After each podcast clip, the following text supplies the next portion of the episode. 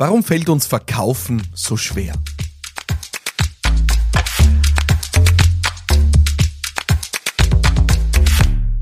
Ja, warum fällt uns Verkaufen so schwer? Das ist hier die Frage. Willkommen bei Business Gladiators Unplugged. Mein Name ist Philipp Maratana und das hier, ja, ist meine ja, Gedankenmaschine, das ist mein direkter Draht zu allen, die unternehmerisch sich entwickeln wollen, wachsen wollen, weiterkommen wollen. Ich teile hier meine Gedanken, meine Erfahrungen rund ums Unternehmertum.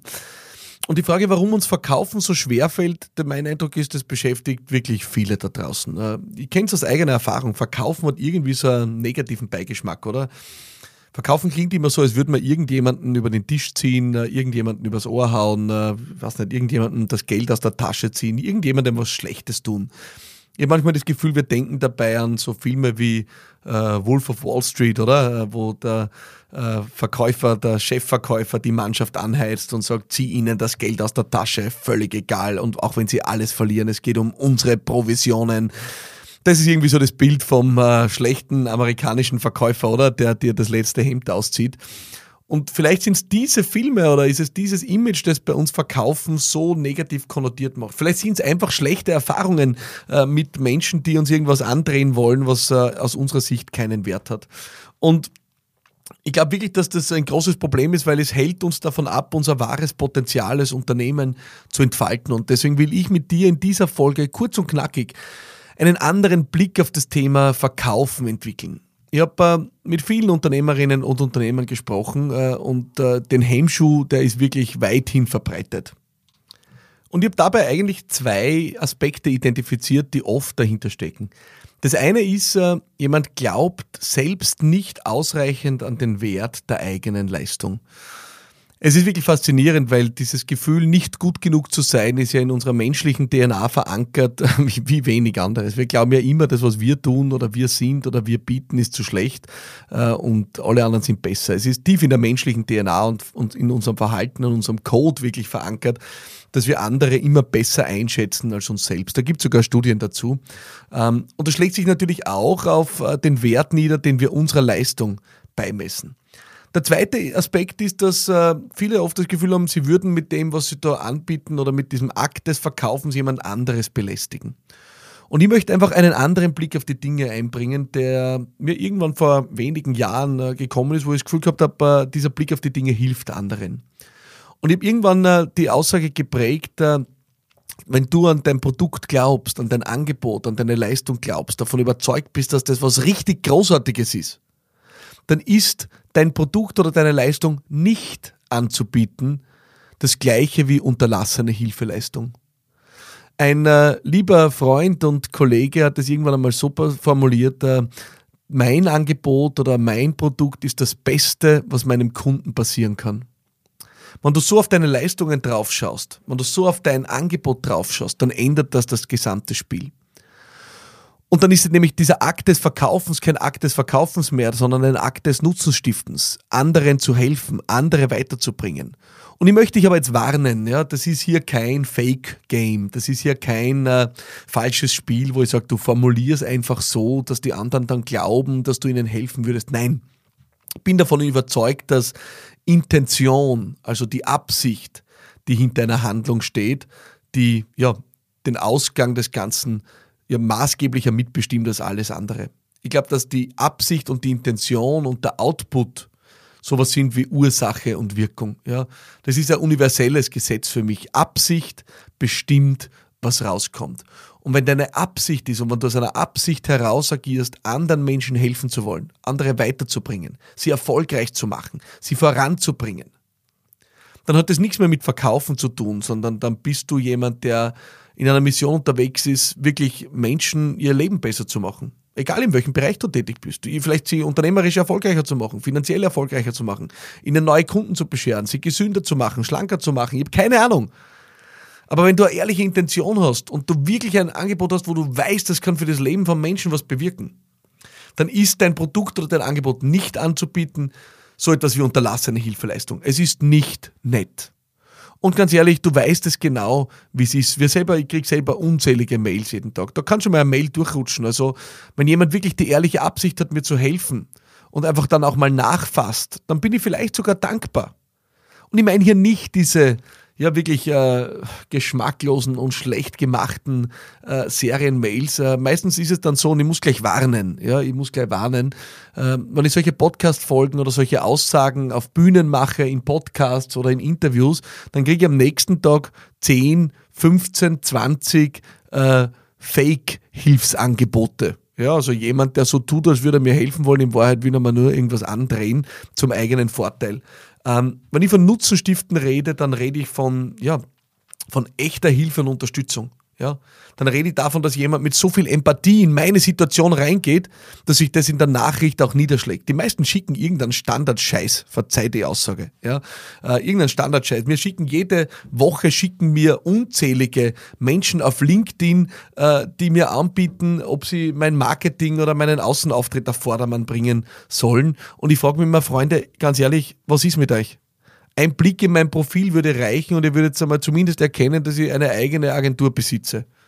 Ein Blick auf Google wird euch äh, reichen, um zu sehen, dass ich in dem einen oder anderen Bereich, wird man mal freundlich oder zurückhaltend sagen, nicht ganz unerfolgreich war. Also die Wahrscheinlichkeit, dass ihr vielleicht von mir was lernen könnt und dafür zahlen würdet, äh, ist eigentlich exponentiell höher.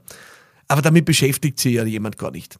Und genau das meine ich mit Fake-Hilfe. Ja, jemand, der sich doch nicht für mich interessiert, sondern mir einfach irgendeinen Schrott weiterschickt. Einfach nur, weil er hofft, dass von tausend Nachrichten, die er oder sie verschickt, äh, eine Person äh, das willfährige Opfer gibt und die Nachricht öffnet. Das meine ich nicht.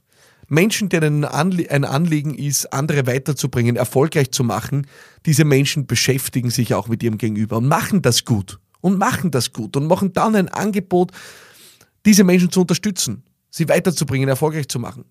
Also das hat nichts zu tun mit diesen billigen Verkaufstricks, sondern es ist echte Empathie, echte Hingabe, echte Ambition, jemanden erfolgreich zu machen. Und das ist das, was ich in diesen ganzen LinkedIn-Spams nicht erkenne. Ja, es ist wirklich, es ist erbärmlich. Ja, es ist erbärmlich. Und dann schreiben sie noch dreimal hinterher. In der Zeit hätten sie schon dreimal ins Profil schauen können und sich die Nachricht sparen können, weil sie sich nicht mit der, dem Gegenüber beschäftigen. Wenn wir also davon sprechen, dass dein Produkt, dein Angebot das Beste ist, was deinem Kunden oder deiner Kundin passieren kann, dann setzt es voraus, dass du ausreichend Demut und Hingabe hast, dich auch mit deinen Kundinnen und Kunden zu beschäftigen. Ich habe deswegen in meinen Unternehmen so eine unfassbare Abschlussquote, ja, weil wir mit so einer Empathie in unser Geschäft reingehen. Wenn jemand, wir sagen meistens, wenn jemand einmal bei uns am Tisch sitzt und sozusagen es bis hierher geschafft hat, dann ist der Abschluss bei uns im Regelfall fast fix. Wir sind einfach so, ja, wirklich versessen drauf, fast verbissen drauf, alles zu erfahren, uns reinzudenken in unser Gegenüber, um dann die perfekte Lösung zu etablieren, ja. Dass unser Gegenüber dann meistens völlig weggeblasen ist von unserer ehrlichen Intention, hier wirklich was zu bewirken. Das heißt, wenn du mit Verkaufen so dein Problem hast, dann äh, hinterfrag mal, wie sind deine Absichten? Sind deine Absichten in Ordnung? Hast du die Absicht, Menschen weiterzubringen oder hast du die Absichten, einfach nur einen Vorteil rauszuschinden? Und nur damit wir uns richtig verstehen, Menschen weiterzubringen darf, soll und muss auch zu deinem Vorteil sein. Das ist kein Charity-Podcast hier. Ja? Ähm, wenn du gute und herausragende Leistung bringst, sollst du herausragend bezahlt werden. Ich habe im letzten Jahr, 2020, äh, glaube ich, was, äh, meinen Stundensatz, ich weiß nicht, ich glaube vervierfacht, ja, und jetzt habe ich ihn schon wieder erhöht, ähm, weil ich glaube, dass ich einfach unglaublich viel in einer Stunde bewirken kann.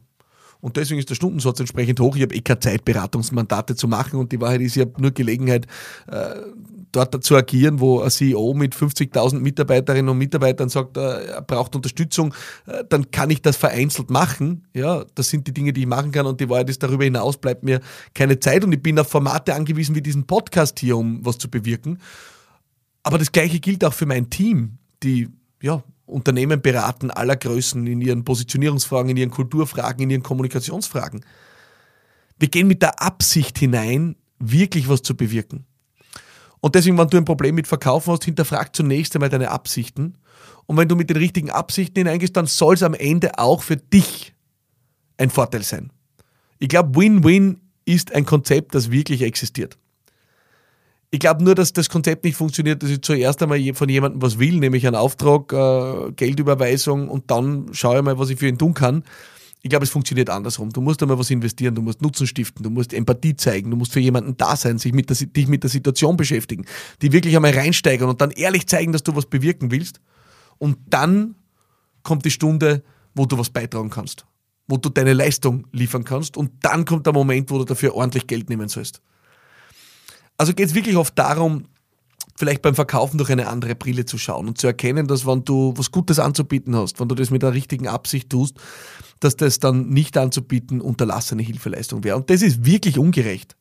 Ich muss sagen, ich habe selber mit diesem Grundsatz jetzt schon viele Gespräche losgetreten. Ich schreibe Leute an, die aus meinem Netzwerk kennen und sage, du, wir sollten einmal plaudern. Ich habe jetzt mitgekriegt in, einem, in einer Zeitung, ihr habt dort oder da ein Thema und ich möchte euch wirklich gerne helfen. Ich glaube, einer meiner Firmen könnte euch helfen. Und die Leute sind dankbar, sagen, was super, ja danke, dass du an mich gedacht hast, komm vorbei mit deinem Team oder schick jemanden und wir, wir schauen. Das heißt, die Leute freuen sich, wenn ihnen wer helfen will. Ehrlich helfen, weil sie spüren, ob es ehrlich ist oder nicht oder ob jemand einfach dahinter ist, Abschlüsse zu generieren. Es ist nichts Schlechtes, Abschlüsse zu generieren, ja. Aber die Absicht ist es, was zählt. Ich hoffe, das konnte deinen Blick aufs Verkaufen äh, etwas ändern. Du musst nicht äh, Jordan Belfort äh, sein, äh, der dem Menschen das Geld aus der Tasche zieht und ihnen dafür nichts gibt. Ich halte davon überhaupt nichts. Also es gibt nichts Grauslicheres. Ja. Du sollst Menschen begeistern mit dem, was du tust. Du sollst overdelivern, ja, und du sollst dann auch ja richtig gut dafür entlohnt werden. Das ist das Spiel, um das es geht, ja. Insofern äh, geh in dich, äh, schau, äh, mit welcher Absicht du unterwegs bist. Äh, schau, wie viel Wert du deinem Tun beimisst. Schau vielleicht auch, ob du besser werden musst. Vielleicht ist es wirklich so, dass du den Wert deiner Leistung und die Qualität deiner Leistung nur nach oben schrauben musst, bevor du dich traust, auch wirklich auf Leute zuzugehen. Das ist okay. Aber wenn du es getan hast, dann gibt es kein Halten mehr und dann empfehle ich dir, probier es einfach. Ja, geh rein in die Empathie, schreib jemanden an, sag, ich habe mir da was überlegt, äh, ich habe mir das genau angeschaut, vermittel das Gefühl, dass du es ehrlich und ernst meinst und dann wird auch was dabei rausschauen. Give it a try. Ähm, ich freue mich sehr auf die Ergebnisse deines Experimentierens und äh, freue mich, wenn du nächste Woche wieder dabei bist. Ich bin Philipp Madertaner, das ist Business Gladiators Unplugged und du bist hoffentlich nächste Woche wieder gemeinsam mit mir dran. Bis dorthin, alles Liebe und bye bye.